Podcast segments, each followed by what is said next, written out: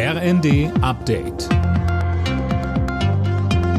Stündlich neu. Auf den Punkt informiert. Ich bin Fabian Hoffmann. Guten Abend. Die Leiche von Alexei Nawalny ist an seine Mutter übergeben worden, über eine Woche nach seinem Tod. Das teilte eine Sprecherin des Kreml-Kritikers mit. Uwe Schimonek mit den Einzelheiten. Seit Tagen hatten Unterstützer und Angehörige Nawalnys das gefordert. Die Behörden verweigerten das aber und sollen Nawalnys Mutter unter Druck gesetzt haben. Ob jetzt alles so abläuft, wie die Familie es sich wünscht, wisse sie noch nicht, betonte Nawalnys Sprecherin. Letzte Woche Freitag war bekannt gegeben worden, dass der 47-jährige Kreml-Kritiker in einer Strafkolonie gestorben ist. Westliche Politiker werfen Russlands Präsident Putin vor, für den Tod verantwortlich zu sein. Genau zwei Jahre ist es heute her, dass Russland die Ukraine angegriffen hat. Bundesaußenministerin Baerbock ist anlässlich des Jahrestags zu einem Besuch ins Land gereist. Mehr von Mia Hehn. Baerbock besuchte mit ihrem ukrainischen Kollegen Kuleba unter anderem die Stadt Odessa am Schwarzen Meer. Dabei sagte sie unter anderem auch neue Waffenlieferungen zu.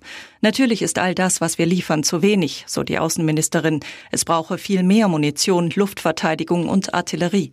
Kuleba dankte Baerbock für ihren Besuch als weiteres Zeichen der Solidarität. Sie sei eine Freundin, die für jene Koalition steht, welche die Ukraine unterstützt.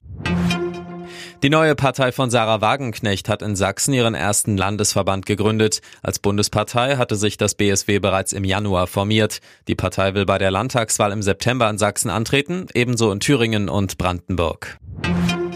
In den USA gehen die Vorwahlen der Republikaner in die nächste Runde. Auch in South Carolina gibt es wie zuvor einen klaren Favoriten, Donald Trump. Der Ex-Präsident liegt deutlich vor der einzig verbliebenen Konkurrentin Nikki Haley. Die Ex-UN-Botschafterin will nicht aufgeben, auch wenn sie verlieren sollte. Sie hat wohl den Super Tuesday im Blick. Der wird in anderthalb Wochen in vielen Bundesstaaten gewählt. Wer sich die Nominierung im Juli sichert, tritt dann im November gegen Präsident Joe Biden von den Demokraten an.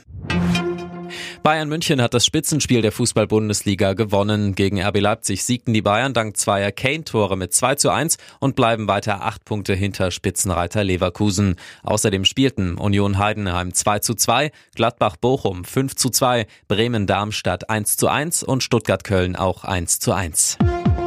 Alle Nachrichten auf rnd.de